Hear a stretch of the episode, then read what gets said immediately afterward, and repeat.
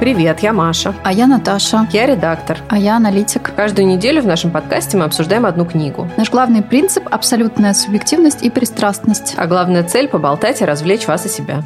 Сегодня мы обсуждаем биографию. Биографию Джейн Остин. Да, это нон-фикшн, первый из двух, который будет у нас в этом сезоне. Она называется по-английски «Jane Austen at Home», а на русский ее перевели как «В гостях у Джейн Остин». И добавился еще подзаголовок «Биография сквозь призму быта». Книга издана издательством Синдбад. Ее можно купить в магазине. Она очень классно оформлена и вообще она очень милая, так что рекомендуем. А сейчас расскажем, почему мы ее рекомендуем. А мы не сказали, кто автор. Автор Люси Орсли. Написана она э, в 2017 году, и мы даже, кстати, не можем сказать, сколько было биографии у Джейн Остин, потому что такое ощущение, что как только она умерла, тут же да, все Да, там все писать. начали... Первые биографии были написаны еще теми, кто ее знал лично. Содержание, наверное, как таковое не будем обсуждать, потому что там идет хронологическое описание ее жизни. Или ну, будем... просто, наверное, ты знаешь, я, может быть, скажу коротко просто, какие там этапы и все такое. Давай я тему скажу. Угу. Да, давай. Мы поговорим немножко о названии. Дальше там есть основная мысль – это превратить повседневность в искусство, которое Джейн Остин удалось. Еще третья тема. Хорошо, что она не вышла замуж. Мы ее формулируем мягко. В рабочем варианте она была сформулирована немножко пожестче.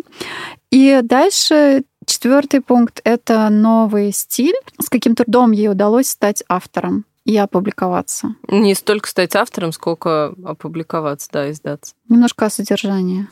Все очень просто. Ну, то есть, с одной стороны, биография, да, что может быть нового в биографии?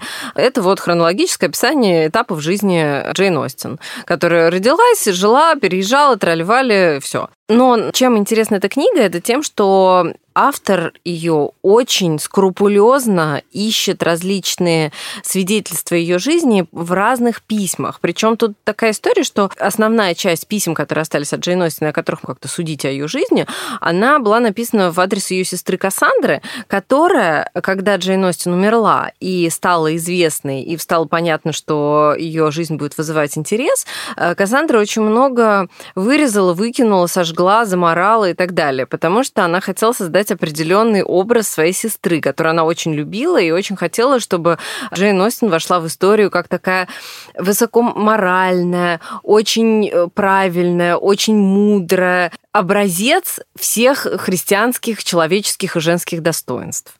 Вот, поэтому все, что вот, вот под этот образ не попадало, Кассандра попыталась каким-то образом изжить. Но заслуга Люси Уорсли, которая написала эту биографию, как раз состоит в том, что она попыталась найти то, что Кассандра выморала при помощи различных других свидетельств. То есть она раскопала не только вот письма, там, которые писали непосредственно члены семьи, она раскопала письменные свидетельства, которые остались от тех людей, которые знали Остинов, или от тех людей, которые знали тех, кто знали Остинов. То есть там прям проведена скрупулезная работа, которая позволяет вот восстановить не только этапы жизни Джейн Остин, но и то, кем она была как человек, какая она была. В этом, конечно, ценность этой биографии, поэтому она достаточно объемная, но читается очень интересно.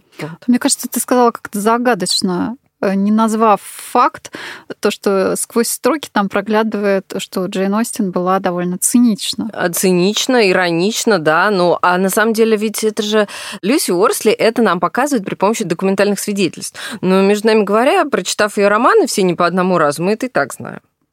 Ну, я, кстати, взглянула на роман немножко по-другому. Да, есть такое. Есть какие-то вещи, которые она для меня открыла. Есть какие-то вещи, которые она подтвердила мне, потому что я сама пришла к этим выводам, и было приятно прочитать так, о, а я тоже так думала, я это до этого сама догадалась. Вот, без всяких там раскопок археологических. Ну, как бы это приятно было, конечно. Но и были вещи, которые прям реально я читала думала, да, она права совершенно точно, но мне это не приходило в голову. Давай к названию, потому что название я как-то восприняла... Мы слушали на английском языке, в аудиоварианте, как всегда. Он прекрасен, русский перевод. Тоже хорош, достойный. И название по-английски Jane Austen at Home, я его восприняла как бы вот буквально. Джейн Остин дома. Но дома у нее как такового не было. Ну, там просто такая история, что поскольку мы с тобой все, в принципе, тоже роман читали на английском, я знаю, что так формулировались визитные карточки во времена Джейн Остин. Когда женщина едет с визитом, приезжает в какое-то новое место, допустим, и начинает наносить визиты, да, ну, как принято. И вот она приезжает в новый дом и оставляет свою визитную карточку, в которой написано, в какой день ее можно там посетить. И вот, э, вот эта вот формулировка Джейн Остин at home, или, например, как было в романе «Доводы рассудка», там Элизабет Эллиот at home. Это как бы формулировка визитной карточки, э, которой она как бы приглашает людей к себе домой. И вот этим названием нам автор показывает, что вот Джейн Остин нас как бы приглашает к себе домой, чтобы мы с ней познакомились поближе. Но при этом дома как такового у нее не было, и тема дома, получается, я, кстати, вот об этом реально не задумывалась, что тема дома сквозит во всех ее романах. Каждая ее героиня либо теряет дом, либо пытается его обрести, либо на грани находится куда-нибудь переезда или необходимости съехать. Многие же говорят, что вот она типа меркантильная и все время про деньги. А на самом деле про деньги тоже, да, но действительно вот автор для меня открыла вот эту вещь, что действительно там дело не только о деньгах, хотя о деньгах тоже, но и о доме. Потому что, по большому счету, женщина в те времена, когда выходила замуж, она обретала дом. Единственное исключение это вот у нее была Эмма Вудхаус, которая у нее был дом, ее муж переехал к ней. Это довольно редкий случай случай был. И там были ну, определенные обстоятельства, которым это произошло. Но в целом для женщины, конечно, в те времена замужества это был способ обрести собственный дом, потому что иначе этого, ну, такой возможности у нее не было. И вот Джейн Остин, ее биография яркий тому пример, потому что сначала она жила с родителями, потом она жила, э, ну, когда ее отец умер, там опять она, с родителями, опять, ну, с мамой, потом она переезжала туда-сюда. Ну, короче, в общем, фишка в том, что она всегда была зависима от кого-то в своих вот этих вот жизненных обстоятельствах. У нее никогда не было возможности жить там, где она хочет. Ну, даже не столько там, где она хочет. У нее, по сути, не было отдельной да. комнаты у нее была не всегда. Даже отдельная кровать от ее сестры да, у нее была да, не всегда. Да, да. И она была весьма ограничена в деньгах. Ей отец выдавал небольшую сумму денег раз в год на булавки. Ну да, на расходы. На, на расходы. Её, да. И значительную часть этих расходов она должна была тратить на подарки своим племянникам, э, на благотворительность, что было необходимо для женщины. И зарабатывать она сама начала довольно поздно. И заработала всего, как рассказывает нам Люси Орсли, 650 фунтов, чего бы не хватило ей никак. Помимо этого, еще есть такой момент, что, судя по всему, она была довольно интровертна, Джейн Остин. Она не очень любила вообще людей. И общаться она не очень любила. И вот я думаю, что для нее это было довольно тяжело. Но я просто об этом подумала, когда я читала это. Я просто подумала про себя, естественно, потому что, ну, понятное дело, ты всегда возвращаешься к себе. И я вот, например, тоже довольно интровертный человек.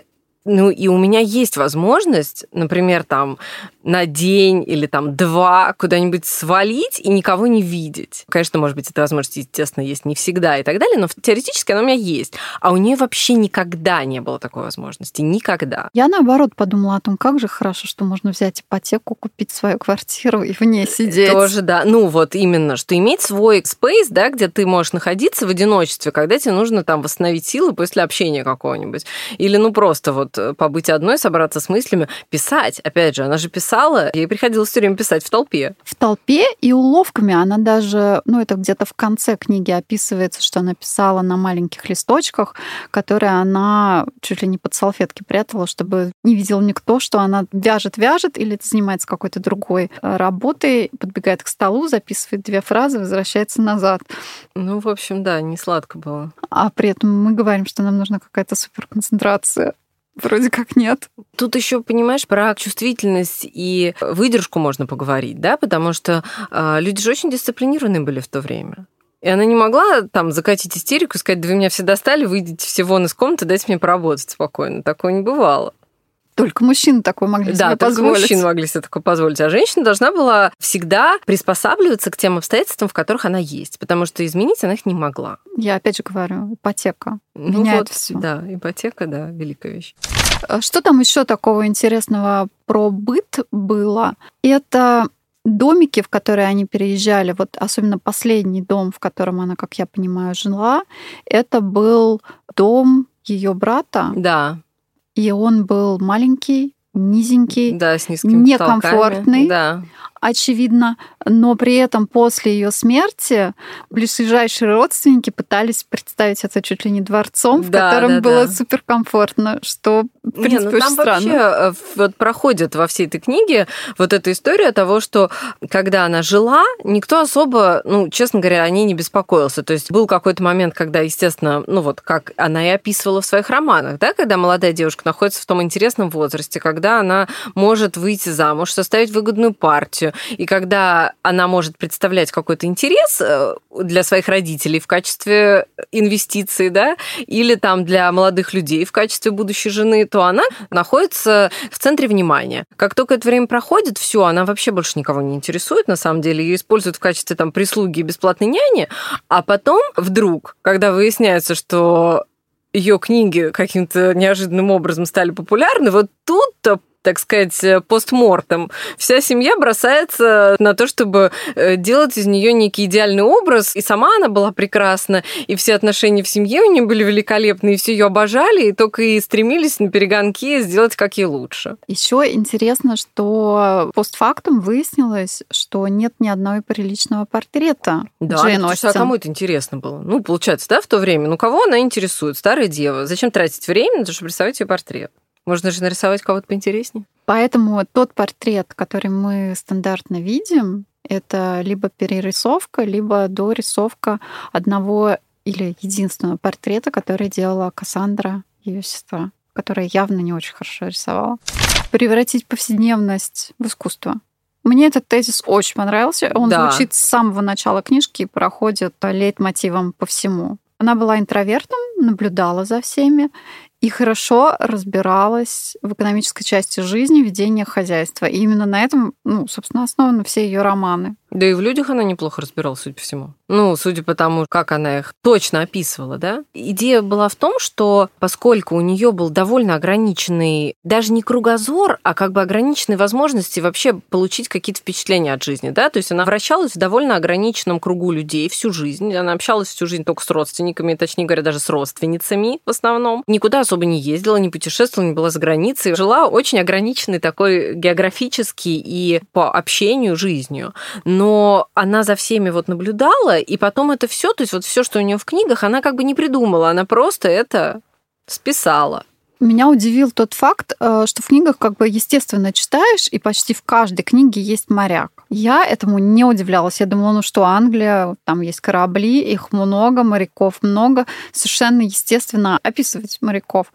А тут выяснилось, что нет, у нее два брата были моряками, и именно поэтому она довольно хорошо в этом разбиралась. Да, да, да. Ну нет, это я как раз знала, что у нее братья были моряками. Но это довольно забавно, потому что, помнишь, там написано, что ее часто обвиняют в том, что она вот э, писала только вот про то, что в гостиной происходит, и вот все вот эти вот события мировые, которые там происходили, а там была Великая Французская революция, она, она жила, да, она пережила Великую Французскую революцию, Наполеонскую войну. И казалось бы, да, ну почему ты про это не пишешь? А на самом деле она про это писала. Просто глупо было бы с ее стороны э, писать то, чего она не видела собственными глазами, потому что это были бы какие-то выдумки и какие-то неправдоподобные какие-то вещи. Вот. А она писала только то, что она видела. И она как бы не участвовала в этих событиях, но она видела их последствия и то, как они отражаются на людях, с которыми она живет. Вот об этом она и писала. И на самом деле отражалось все это довольно сильно на повседневности, на пребывании моряков дома, на одиночестве женщин, на нехватке мужей, как я понимаю, все-таки там в тот момент ни она, ни ее сестра в итоге не вышли замуж. А у ее сестры э, молодой человек, с которым она была повенчана или не была повенчана, помолвлена а помолвлена была, была он умер. Ну да, ну и он а, тоже Но умер предварительно оставив... Э, да, ей, слава богу, тысячу, тысячу фунтов оставил. Завещал, завещал деньги. Молодец. Поговорим про мужиков. Давай, про мужиков там много. Э, Хотя не так много, все в рамках приличия относительно.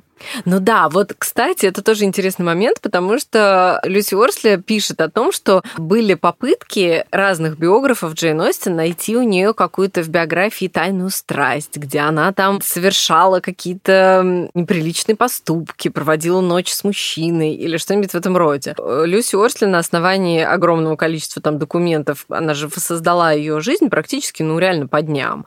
И она приводит к выводу, что этого, скорее всего, не было, конечно. Объяснение там, кстати, э, не такое, что это было сильно пуританское общество, и поэтому не было, а из-за принадлежности к среднему классу. Ну, да. Я назову это средним классом, возможно, это неправильно, но она пишет, э, что если бы Джейн Остин принадлежала к более высокому классу, то всего скорее она могла бы себе позволить уступиться. И точно так же, если бы она принадлежала к более низкому классу, всего скорее бы до брачный секс у нее был бы. И будучи относительно беспреданницей, но как это по-английски называлось? Там этот класс назывался... Pseudo-gentry. Псевдодворянство. Да, она принадлежала к классу псевдодворянства, на которое накладывался определенные правила, что ты должен был себе позволить, как ты должен был выглядеть, но при этом у тебя не было того благосостояния. И у нее там было несколько мужчин. Потом в книжке я так это услышала, что тот, кто ее пережил, но не женился на ней и стал то ли адвокатом, то ли да, судьей. Да, да, каким-то юристом, я тоже Юристом помню. крупным, что под конец жизни он, соответственно, как-то не отзывался. И это звучит так, что он... Просто хотел примазаться. Да, как, и, да. как и ее многочисленные родственники, и, в принципе, все, кто ее вот знал и узнал, что она посмертно практически... Ну, нет, не то, что посмертно, но в целом, в основном посмертно прославилась, да. И вот возникают вдруг какие-то там э, бывшие любовники, которые, ну, в смысле... Ухажеры. Ухажеры, которые вдруг на 90-м году жизни объявляют о том, что всю жизнь любили одну Джейн Остин. В окружении внуков и правнуков, естественно. Да, от другой женщины. Но закатывая глаза, он говорил, да, что это была очень интересная женщина. Ну, а что, он, видать, уже ничего не помнил. Ну, да-да-да. Ну, там было написано, что ему к этому моменту уже там типа 90 было. Ну, или да, там 80, 90. Не, неважно.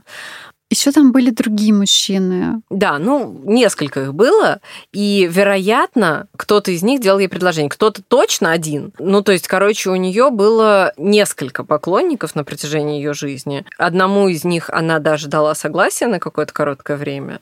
Ну, на сутки. На сутки, а потом, а потом отдумалась. отказалась, да. Ну, говорят, у него был ужасный характер, и ну и вообще он так себе был. Она, в принципе, это опять же было желание дома, потому что она понимала, что он наследник дома, который ей очень нравился, где она часто бывала в гостях, и, а, возможно, как пишет автор, она подозревает, что Джейн согласилась, просто полагая, что классно будет вот обзавестись этим домом, а потом за ночь она подумала, что к дому-то, черт возьми, прилагается еще этот несимпатичный дяденька, и решила, что нет, оно того не стоит. Квартирный вопрос сгубил многих. Да. Очевидно, что не Джейн Остин. Надо признать, что она скорее выбирала искусство. Мне кажется, там чуть ли не прямо написано, что если бы она вышла замуж, то, соответственно, никаких романов бы она написать не смогла. Скорее всего, нет, конечно. Потому что если ей приходилось скрываться от своих родственниц, да, женского пола, э, то ведь э, представления о браке были тогда такие, что женщина должна заниматься домом и рожать детей. И Причем блин... много, и у нее две жены ее братьев просто умерли да, родами. Да, да, да. Она понимала, что это та жизнь, которая, в принципе, ей всю жизнь говорили, что женщина должна выйти замуж, и что если она не выйдет замуж, это плохо и ужасно, и она будет несчастна, и все дела, и быть старой девой – это прям позор, с одной стороны. А с другой стороны, то, что она видела вокруг себя, видимо, в какой-то момент заставило ее подумать, что да ладно, не так уж это и плохо. Потому что физически была опасность просто умереть родами, э, либо от рождения такого количества э, детей, то есть их было, собственно, не один и не два, там речь шла о десяти, пяти, шести, и все это в довольно короткий промежуток времени. То есть если они в 20 выходили замуж, то к 33 годам у них могло быть 11. Радости от этого никакой особо не было, особенно учитывая женское здоровье, которое тоже не железное, а лечить тогда не умели. Люси Орсли постепенно идя в хронологическом порядке, показывает нам э, людей, которые взаимодействовали с Джейн Остин. И одной из первых э, была ее кузина, которая вышла замуж за француза. Да, за француза, ага. Потом вернулась назад и была богатой и состоятельной женщиной, но, по сути, одинокой.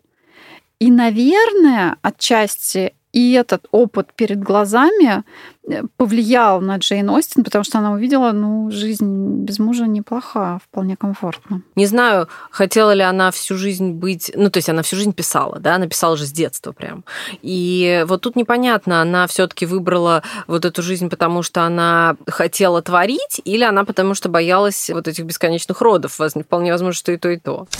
Она умерла в 41 год. Да довольно молодой женщины по сегодняшним меркам. И то, что мне понравилось в биографии, и на что я сама не обращала внимания, потому что это настолько привычно, когда ты читаешь это и воспринимаешь, ну, как данность. Каждая ее книжка, хотя и заканчивается свадьбой, но свадьбу мы не видим.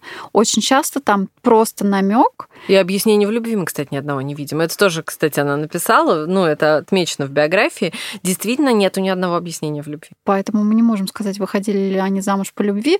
И считала ли сама э, Джейн Остин вот именно эту концовку, была ли она необходима как условность жанра, или она реально считала, что счастье настало, когда они вышли замуж, либо когда они обрели дом и самостоятельность, потому что, судя по тому, что она видела вокруг, она понимала, что ну вот они вышли замуж, и там через пять лет они могли умереть уродами. На этом радостная жизнь их заканчивалась. Я думаю, что так. Джейн Остин обеспечивала своих героинь всем, чем она могла их обеспечить. Она давала каждой из них приличного мужа, дом, и приличный доход. И выдавала их замуж. Что с ними случалось дальше, она, видимо, считала, что она не может за это отвечать. Уже все, что она, она могла, она сделала для них. Понимаешь, да, да, она да. же могла ну, как-то продолжить. Роман же не должен был закончиться именно на этом. Она могла написать продолжение. Скарлетт О'Хара был, было продолжение. Ну, тут еще такой момент, что, опять же, она же не писала то, чего она не знала. Она знала жизнь девушки незамужней. Э, да, она, конечно, видела миллион супружеских пар в своей жизни, но она не видела, как это изнутри выглядит. Ну, кроме, наверное, своих родителей. И то все равно, ну, как ты можешь знать, какие реально отношения Так она не людьми? видела, ее же отправили сначала, она родилась, да, не да, очень, да. то ли доношенным, то ли переношенным. Переношенный, да. Переношенным ребенком ее отдали няне, с которой, как я понимаю, она чуть ли не жила несколько лет, потом ее отдали в школу-интернат, потом ее забрали. И, собственно, большую часть своего детства она не была дома, она не видела своих родителей. Ну, то есть она не видела, как изнутри брак выглядит, поэтому она, наверное, о нем и не писала. Это тоже, наверное, одна из причин. Возможно. Давай о Джейн Остин как об авторе и о новом стиле. Там описывается ее путь творческий, который был довольно... Нет, даже не столько творческий. Писать она всегда писала, и это не было сложно. Я имею в виду, что для нее это было естественно писать. Но вот издаться было очень сложно. Даже несмотря на то, что, как неудивительно, ее поддерживали... Ну, ее поддерживал отец в этом. Потому что принципе, вообще в те времена считалось, что, ну, как бы женщина должна домом заниматься. И опять же, как мы с тобой уже тоже обсуждали, ну и в этой книжке еще одно этому подтверждение, домашние заботы это вообще-то очень сложно в те времена было и занимало реально много времени. То есть это не то, что ты там отдала указание экономке и сидишь э, на пяльцах вышиваешь. Нифига подобного. На самом деле домашний труд в те времена, особенно у небогатых э, женщин, это был реально труд, ежедневный и тяжелый. Но несмотря несмотря на то, что вот казалось бы, да, что это женская вот эта доля и женские обязанности вести дом и так далее, и так далее, ее отец, может быть, он просто ее любил, э, то ли действительно он смог оценить то, что она писала, но он ее поддерживал. И первую ее рукопись, которую принял издатель, отправил ее отец. В общем, он помогал ей. Это довольно не характерно для того времени, но это вот ей так повезло с папой. Ты говоришь, что труд домашнего хозяйства был тяжелый тогда, но мне кажется, сейчас тоже тяжелый. Я когда занимаюсь домашним хозяйством, я не могу сказать, что это прям легко и не отнимает времени. Отнимает времени одного кота нет, вычесать, нет. чего стоит. Это однозначно, конечно, но все равно у нас миллион всяких э, примочек, которые нам, во-первых, облегчают жизнь, во-первых, да, а во-вторых, э, естественно, у нас все равно не такой большой дом, как был у них, да, даже вот когда мы говорим, что она жила в крошечном неудобном коттедже, все равно это какое-то пространство, состоящее из каких каких там 5, 6, 7 комнат, которые все равно все нужно содержать в порядке. Плюс нету отопления, плюс эти влажные, соответственно, стены, плюс стирка раз в неделю, плюс в доме нет водоснабжения и так далее, и так далее, и так далее, и так далее. То есть, на самом деле, ну, э, то, о чем мы даже не задумываемся сейчас, да, когда мы включаем кран и идет вода, э, тогда как бы этого не было. Эмансипация женщин во многом произошла благодаря трубопроводу и стиральной да, машинке. конечно. Не забываем. Да, отец ее поддерживал. Он отдал эту книгу публиковаться, когда ей было где-то 22 года. Да. Ну... Но книга так и пролежала неизданная. Это было Sense and Sensibility. Нет, это был Сьюзан. Это был то, что потом стало Нортенгерским аббатством. Она сначала называлась Сьюзан, потом она ее переназвала Кэтрин, а потом эта книга появилась на самом деле только после ее смерти, и название Нортенгерское аббатство, скорее всего, придумала Кассандра. И она была сильно переписанная, потому что Джейн Остин регулярно переписывала то, что она написала. Она следовала тому принципу, что 99% того, что вы написали, полный отстой. Давай о новизне. Ну, Она вот да. продумывала, в какой последовательности издавать свои книги, чтобы они не были слишком новыми. Это вообще важный момент для вообще любого писателя, да, почему ей было в принципе сложно. В то время нельзя сказать, что не было женщин-писателей. Конечно, им было совершенно точно сложнее, чем мужчинам, но они были, и их издавали. Так вот, почему ей было так сложно, и почему понадобилось столько лет, чтобы издать ее первый роман? Потому что, ну вот, Люси Уорсли, по крайней мере, объясняет это тем, что она действительно писала то, чего не было раньше. Она как бы выбрала эту, ну, вот этот стиль, да, она вроде как пишет о совершенно обыденных вещах, о жизни обычных людей, но она делает это так и в таком стиле, что действительно непонятно было, ее не могли понять. Вот это вот вечный э, как это бы, неумение писать ирония, что? да, вот эта ирония, которая с первой до последней строчки идет в ее книгах во всех, вот эта ирония, сарказм, юмор и так далее, он же сопровождает все повествование, и это тогда вот непонятно было, это придется читателю по вкусу или нет. Я думаю, что издатели боялись рисковать. А еще там был такой момент, почему не издали вот эту первую книжку. Мы-то не в теме, но они частично, эти книги, были на злобу дня, и она высмеивала, например, чувствительность и культ чувствительности, который был в то время. Это, наверное, как отголосок романтизма шел, и это постепенный переход к реализму. И ее произведения были да, просто ну... реальными до того, что она там корректировала какие-то цены, чтобы они совпадали с реальностью.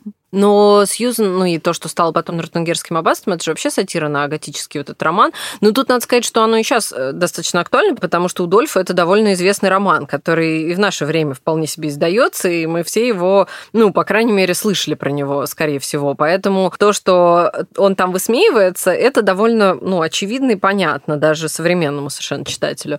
Но да, он действительно, получается, написан на злобу дня, потому что у Дольфа тогда только вышел.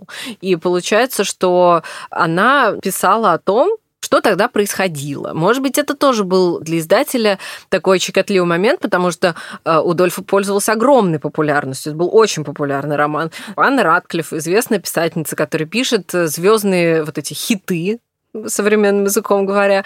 И тут выходит на сцену неизвестная писательница, которая над ней просто издевается. Ну, непонятно было, а вдруг читателям это не понравится? Нет, или слишком понравится, они перестанут те романы покупать. Тоже правда, да а издатель-то деньги получает. Сначала ее отец выступал ее литагентом, дальше ее брат. И там было два формата. То есть ты мог продать права полностью сразу же, либо ты мог пойти немножко в банк и вложиться в это дело, не продавать права, но тогда, если бы книга не распродалась, то ты бы должен был бы выкупить весь тираж. Ну, в принципе, сейчас это примерно так же работает. Но мы не будем писать. Нет, а зачем? Мы просто подождем, пока к нам придут издатели и скажут, что они хотят на основании нашего подкаста издать книжку. Будем ждать еще 10 сезонов, и у нас есть шанс. Сначала два литагента, и дальше она берет дело в свои руки и больше действует в банк То есть она не продает свои права, а хочет стать писателем, который зарабатывает на жизнь сам. Ну и у нее это получается в конце концов получается, но все равно 650 фунтов за всю жизнь. Мне даже как-то сложно соотнести это с сегодняшним днем, но, как я понимаю, этих денег бы ей хватило там на 3-4 года. Ну, там, если их вложить и получать вот этот процент с прибыли, я вот точно не помню, но я, кстати, где-то читала не в этой книжке, а в другом где-то месте пересчет на типа современные деньги, в принципе, это не такая уж маленькая сумма получалась. Ну, смотри, у ее сестры Кассандры было её тысячу фунтов. Тысяча, да. с которой она получала в год, не знаю, там 30-40. Да. И на них она не могла жить, в плане она не могла снимать квартиру. Нет, но в целом, конечно, это небольшие деньги, по большому счету, это не состояние. То есть она не заработала, конечно, миллионы на своих э, книгах при жизни, и только после смерти она стала действительно популярной. Что тебе вот больше всего понравилось из каких-то таких подробностей? Ну вот мне кажется, что надо обязательно поговорить про вот эти двусмысленные шутечки, которых там, кстати, немало. Ой, ну давай. Просто тут надо сказать, что я тоже, опять же, уже это замечала и даже в какие-то моменты лезла во всякие источники и проверяла, потому что я сначала тоже не могла поверить, что Джейн Остин способна шутить ниже пояса. Но, оказывается, вполне. Потому что в некоторых ее романах э, есть весьма неоднозначные шутки, которые даже сейчас считываются не совсем приличными. А тогда это прям совсем было. И самое главное, что для того времени это были довольно прозрачные эпитеты, которые использовались. Такое есть в Мэнсфилд парке, такое есть в Эмме. У нее всякие фаллические шутки, где шутки про гомосексуальность, где шутки про сифилис. И, в общем, весьма двусмысленно, я бы сказала. Но придает, конечно, шарм. Я не буду специально про это рассказывать подробно, потому что я оставлю каждому читателю возможность найти их самому и насладиться так же, как я. Но поверьте, они там есть. А мне понравилось, по-моему, в самом начале в биографии э, есть мысль наверное, это из каких-то писем прям э, Джейн Остин, э, про улучшение и моду на improvement, на улучшение себя и улучшение всего вокруг. У нас эта мода до сих пор продолжается. Вообще цветет и пахнет просто. Там есть такое высказывание Джейн Остин, что все это может зайти слишком далеко. И вот я должна была просто с этим согласиться. Да, иногда improvement идет просто ради improvement Да, и ничего да. более. Еще интересно из ее биографии, они ездили в какой-то момент на море, ну, хотя Англия, там вокруг много моря, Да, куда не поедешь, на море попадешь в какой-то момент. и они купались. В тот момент женщины не плавали, они купались в одежде какой-то специальной. Причем еще там были свинцовые пластины, чтобы она не поднималась и не было неприлично. Но при этом, когда человека бросало волнами, или как это по-русски правильно, и носила волнами, Мгм. укачивала волнами, что в этом был сексуальный подтекст. Вот вы когда-нибудь сплавали на море и думали, что это сексуальный подтекст в этом есть? Физиологические ощущения же ведь все-таки тоже физические, они были довольно в ограниченном диапазоне, получается, да, то есть не было возможности пойти на массаж, сходить на какой-нибудь там на спорт, опять тот же самый, ну хотя, ну окей, кроме э, верховой Спорта езды. не было. Да, поэтому, конечно, когда новые ощущения телесные, они, да, возможно, вызывали какое-то удивление. Ну что, заканчиваем на этом? Читайте Люси Уорсли, если вас интересует Джейн Остин, а даже если она вас не интересует, потому что после того, как вы прочтете прекрасную биографию Люси Уорсли, изданную издательством Симбат, вы, я думаю, захотите почитать Джейн Остин. Читайте эту книжку, она в магазинах продается, а мы разыграем одну книжку. Мы оставим пост в нашем телеграм-канале э, специальный, где нужно будет в качестве комментария написать вашу любимую цитату из Джейн Остин. И потом рандомайзером определим победителя. Спасибо, что дослушали до конца, Ставьте лайки и подписывайтесь на наш телеграм-канал. который тоже называется «Книжный клатч». До встречи через неделю.